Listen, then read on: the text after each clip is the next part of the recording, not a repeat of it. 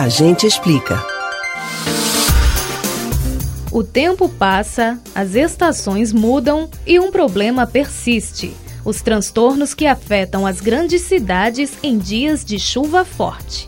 Os alagamentos e enchentes causam estragos, engarrafamentos no trânsito e risco para a vida de quem mora em áreas vulneráveis.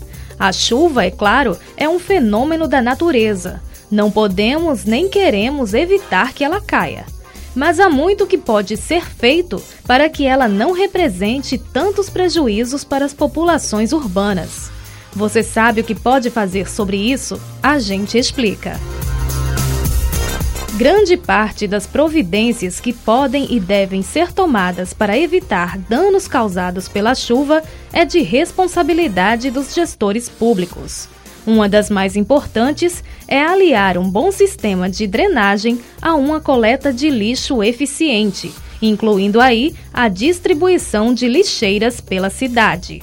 Isso porque os resíduos sólidos descartados de forma inadequada entopem os bueiros que drenam parte da água.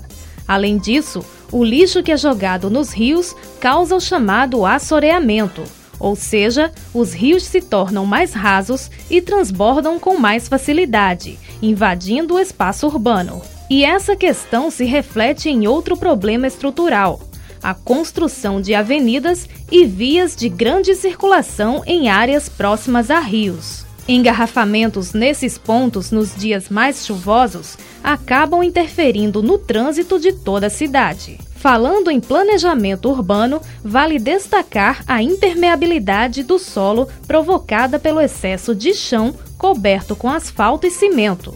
Uma solução é o uso de pavimentos mais permeáveis à água, como os de asfalto poroso ou blocos de intertravado. Mas manter as cidades preparadas para a chegada da chuva também envolve, e muito, atitudes individuais.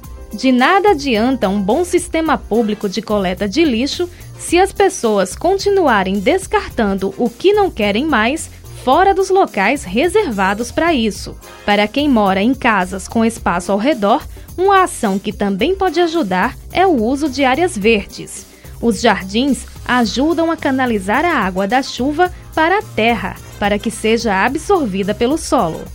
Quem não tem muito espaço horizontal também pode aderir aos jardins verticais. Muros cobertos de plantas ajudam a diminuir a velocidade da água que vai parar no chão. Outra recomendação é, sempre que possível, captar e aproveitar a água da chuva. Mantida em reservatórios adequados, ela pode ser usada para regar plantas e nas descargas, por exemplo.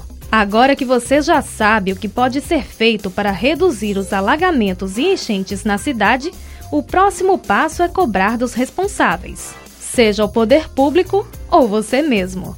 Você pode ouvir novamente o conteúdo desse ou outros A Gente Explica no site da Rádio Jornal ou nos principais aplicativos de podcast: Spotify, Deezer, Google e Apple Podcasts. Betânia Ribeiro para o Rádio Livre.